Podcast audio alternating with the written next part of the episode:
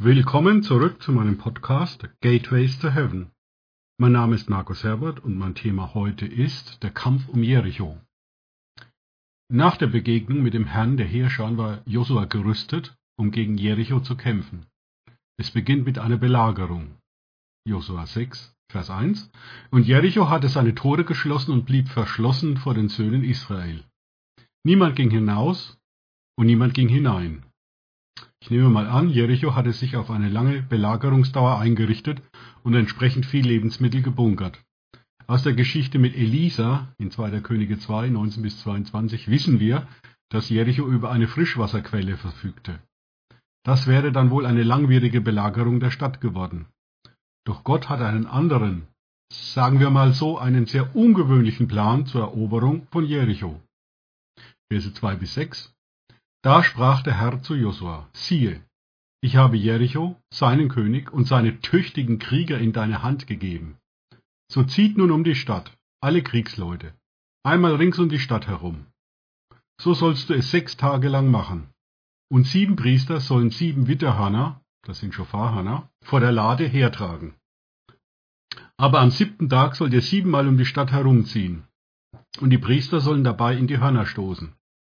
Und es soll geschehen, wenn man das Widerhorn anhaltend bläst und ihr den Schall des Horns hört, dann soll das ganze Volk ein großes Kriegsgeschrei erheben. Die Mauer der Stadt wird dann in sich zusammenstürzen, und das Volk soll hinaufsteigen, jeder gerade vor sich hin. Was für ein Plan? Mehr als ungewöhnlich. Man nehme eine Bundeslade mit Priestern als Träger, sieben Schofarhörner, von Priestern geblasen, und jede Menge Spaziergänger, um die Mauern der Stadt implodieren zu lassen? Da wäre wohl niemand von uns darauf gekommen. Ohne die Engelsarmeen unter der Leitung des Herrn der Heerscharen sicherlich nicht erfolgreich umsetzbar. Doch Josua vertraute dem Herrn der Heerscharen und seinem abgefahrenen Plan, weil er eine Begegnung mit ihm hatte. Josua ging gleich an die Umsetzung des Planes. Verse 6 und 7. Und Josua, der Sohn Nun, rief die Priester und sagte zu ihnen, Hebt die Bundeslade auf. Und sieben Priester sollen sieben Witterhörner vor der Lade des Herrn hertragen. Zum Volk sagte er, Macht euch auf und zieht um die Stadt.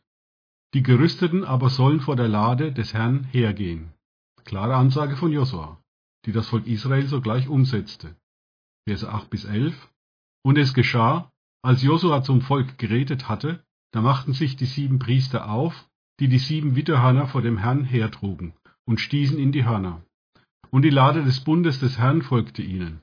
Die Gerüsteten zogen vor den Priestern her, die in die Hörner stießen, und die Nachhut des Zuges folgte der Lade, wobei man immerfort in die Hörner stieß.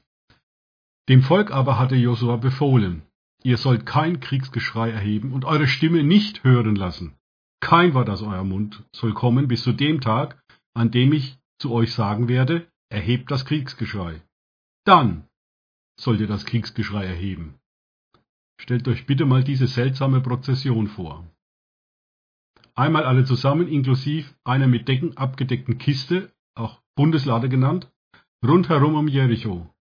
Der durchdringende Schall der Schofarhörner und ansonsten Schweigen. Was für ein gespenstisches Szenario. Jeden Tag wieder, insgesamt sechs Tage lang. Die Ziffer sechs ist die Zahl des Menschen, wohingegen sieben für göttliche Perfektion steht. Tag 7 bei der Schöpfungsgeschichte war der Ruhetag Gottes. Sehr prophetisch.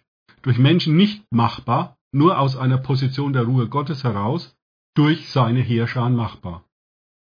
Das erinnert mich stark an das, was Gott dem Propheten Saria im Buch Sacharja 4,6 antwortete. Es soll nicht durch Heer oder Kraft, sondern durch meinen Geist geschehen, spricht der Herr Zebaoth. Weiter mit Josua Kapitel 6, die Verse 11 bis 14. So zog die Lade des Herrn um die Stadt einmal rings um sie her, und sie kamen wieder ins Lager und übernachteten im Lager. Und früh am Morgen machte sich Josua auf, und die Priester trugen die Lade des Herrn. Und die sieben Priester, die die sieben Witterhörner vor der Lade des Herrn herumtrugen, stießen im Gehen immerfort in die Hörner. Die Gerüsteten zogen vor ihnen her, während die Nachhut des Zuges hinter der Lade des Herrn folgte, wobei man immerfort in die Hörner stieß. So zogen sie auch am zweiten Tag nur einmal um die Stadt. Dann kehrten sie zum Lager zurück. So taten sie es sechs Tage lang.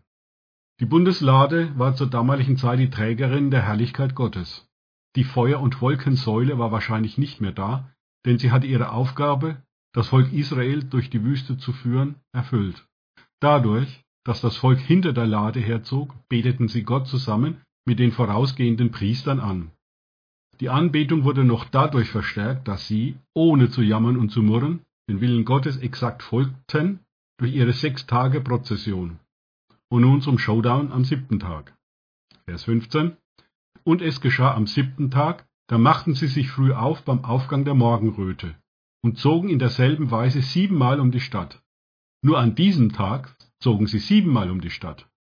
Exakte Umsetzung des Planes des Herrn der Heerschar. Dies ist für uns extrem wichtig. Wenn Gott dir eine Gebetsstrategie für die geistliche Kampfführung gibt, dann halte dich exakt daran. Verdirb es nicht, indem du meinst, du wüsstest es besser als Gott. Selbst wenn die Strategie, wie hier bei Jericho, äußerst ungewöhnlich ist. Das mit der Ziffer 7 habe ich ja schon erklärt. Am siebten Tag insgesamt siebenmal um die Stadt ziehen. Showdown. Jetzt konnte Gott mit seinen Engeln eingreifen. Verse 16 bis 19. Und es geschah beim siebten Mal, da stießen die Priester in die Hörner und Josua sagte zum Volk, Erhebt das Kriegsgeschrei, denn der Herr hat euch die Stadt gegeben, und die Stadt selbst und alles, was darin ist, soll dem Bann des Herrn verfallen. Das heißt, das Gericht Gottes soll vollstreckt werden. Nur die Hure Rahab soll am Leben bleiben, sie und alle, die bei ihr im Haus sind, weil sie die Boden versteckte, die wir ausgesandt hatten. Es reichte aus, dass Rahab die Kundschafter versteckt hatte, so konnte sie sich und ihr Haus vor der Vernichtung retten. Ihr jedoch sollt euch von dem Gebannten hüten, damit ihr nicht an anderen den Bann vollstreckt, selbst aber etwas von dem Gebannten nehmt und das Lager Israels zum Bann macht und es ins Unglück bringt. Alle Silber und Gold sowie die bronzenen und eisernen Geräte sollen dem Herrn heilig sein. In den Schatz des Herrn soll es kommen. Josua teilt, erst jetzt, die Anweisungen zur Annahme der Stadt Jericho dem Kriegsvolk mit. Er sorgte auch für die Rettung von Rahab und ihrem Haus. Genau diese Hure Rahab taucht im Neuen Testament im Stammbaum von Jesu über seinen Stiefvater Josef auf. Matthäus 1,5. Hebräer 11,31 erklärt uns noch besser, warum sie gerettet wurde. Durch Glauben kam Rahab, die Hure, nicht mit den Ungehorsamen um, da sie die Kundschafter in Frieden aufgenommen hatte. Nun zur Umsetzung, Verse 20 bis 25. Da erhob das Volk das Kriegsgeschrei und sie stießen in die Hörner. Und es geschah, als das Volk den Schal der Hörner hörte, da erhob das Volk ein großes Kriegsgeschrei. Da stürzte die Mauer in sich zusammen. Sie explodierte nicht, sondern die Mauer implodierte. Und das Volk stieg in die Stadt, an jeder gerade vor sich hin, und sie nahmen die Stadt ein. Und sie vollstreckten den Bann an allem, was in der Stadt war, an Mann und Frau, an Alt und Jung, an Rind, Schaf und Esel, mit der Schärfe des Schwertes. Zu den beiden Männern, die das Land ausgekundschaftet hatten, sagte Josua, geht in das Haus der Hure und führt die Frau sowie alles, was zu ihr gehört, von dort heraus, wie ihr es geschworen habt.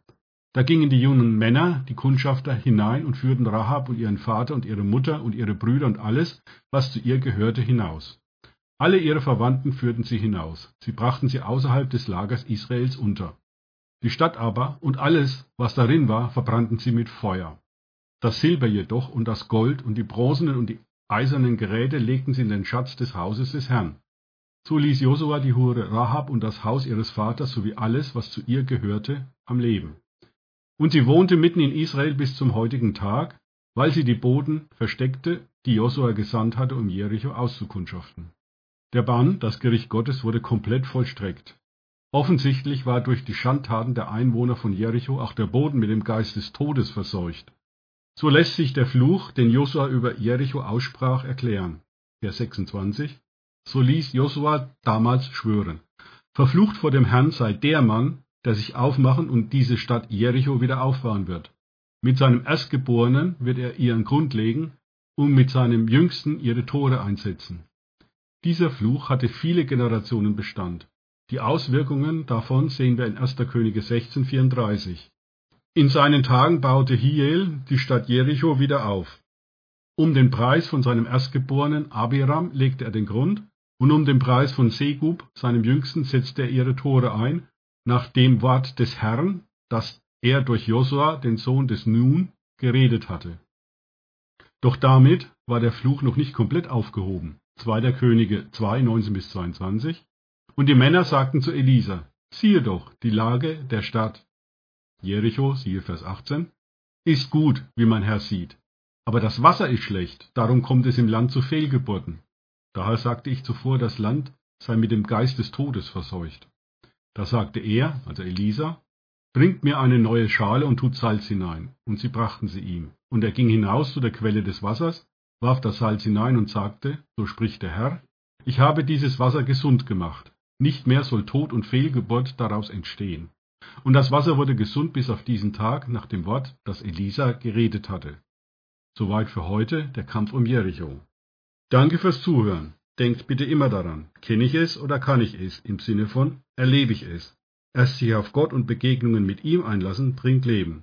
Gott segne euch und wir hören uns wieder.